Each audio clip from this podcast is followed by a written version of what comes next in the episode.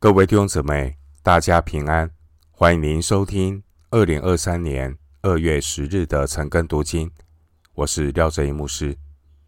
今天经文查考的内容是《撒母耳记上》第十章十七到二十七节。《撒母耳记上》第十章十七到二十七节内容是：撒母耳以自谦选立扫罗为王。首先，我们来看《撒母耳记上》第十章十七到十九节。撒母耳将百姓招聚到米斯巴耶和华那里，对他们说：“耶和华以色列的神如此说：我领你们以色列人出埃及，救你们脱离埃及人的手，又救你们脱离欺压你们各国之人的手。”你们今日却厌弃了救你们脱离一切灾难的神，说：“求你立一个王治理我们。”现在你们应当按着支派、宗族，都站在耶和华面前。这段经文，我们看到撒母耳召集百姓到米斯巴，宣告要撤迁选立君王，在。正式宣告之前，撒母耳再次的提醒以色列百姓，他们要求立一个君王，其实是厌弃上帝的表现。虽然撒母耳在十章一节已经私下高抹了扫罗，但撒母耳还是需要召集各支派的领袖到米斯巴，让。以色列百姓见证神的拣选。经文十七节的米斯巴位于便雅悯境内，在基比亚西北约五公里的地方。神的约柜当时候已经从基列耶林运到了米斯巴，所以十七节说，以是以色列人被招聚到米斯巴。耶和华那里，在三百多年前，四世纪二十章一节记载，以色列人曾经被聚集在米斯巴耶和华面前，当时候的目的是要攻打基比亚，而现在以色列人再次的被召聚到米斯巴耶和华那里，目的是要高利。一位基比亚人来做王，这真的是此一时彼一时。在士师的时代，上帝不但屡次的兴起士师，从外邦人手中拯救了以色列百姓，而当时候埃及的军队也曾经多次穿过迦南地，但却没有攻击以色列人，反而。抑制了周围列国对迦南地的觊觎，但十九节，神的百姓却没有纪念上帝过去是如何的拯救他们脱离一切的灾难。以色列百姓反而执意要立一个王来治理他们。回到今天的经文，《撒母耳记上》第十章。二十到二十四节。于是，沙摩尔使以色列众支派进前来撤迁，就撤出便雅悯支派来；又使便雅悯支派按着宗族进前来，就撤出马特利族。从其中又撤出基士的儿子扫罗。众人寻找他。却寻不着，就问耶和华说：“那人到这里来了没有？”耶和华说：“他藏在器具中了。”众人就跑去，从那里领出他来。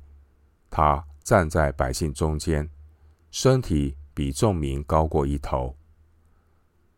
沙漠尔对众民说：“你们看耶和华所拣选的人。”众民中。有可比他的吗？众民就大声欢呼说：“愿王万岁。经文二十节提到撤迁，我们比较过去上帝兴起的领袖，包括摩西、约书亚和这些世事的时候呢，从来没有使用过撤迁的方式。二十节，上帝用撤迁的方式拣选扫罗，并非因为扫罗是真正合他心意的人。神透过撤迁的方式撤出扫罗，这只是程序上的一个方式。上帝让百姓透过撤迁去选择他们治理国家的方式，给他们立王。十二章十三节，关于领袖，人是很容易以貌取人，体贴肉体的人。很容易被人的外貌所吸引，所以当二十四节，撒母耳说：“众民中有可比他的吗？”这些百姓就情不自禁的欢呼：“愿王万岁！”经文二十二节的器具是指行李，当时候扫罗藏在器具当中，表明当时候的扫罗。他的人还是很谦卑，也说明扫罗他对于承担君王的职责还缺乏信心。况且撒母耳也明确的指出，立王这件事原本就不是神的心意。当时候以色列国家也正面临强大的非利士人和亚门人的威胁。这些以色列人想要依靠看得见的君王来统治他们，因为他们把安全感建立在人的身上，为了要抵挡外来的威胁。诗篇一百四十六篇第三节，诗篇一百四十六篇第三节说：“你们不要倚靠君王，不要倚靠世人，他。”一点不能帮助。回到今天的经文，《撒母耳记上》第十章二十五到二十七节，撒母耳将国法对百姓说明，又记在书上，放在耶和华面前，然后遣散众民，各回各家去了。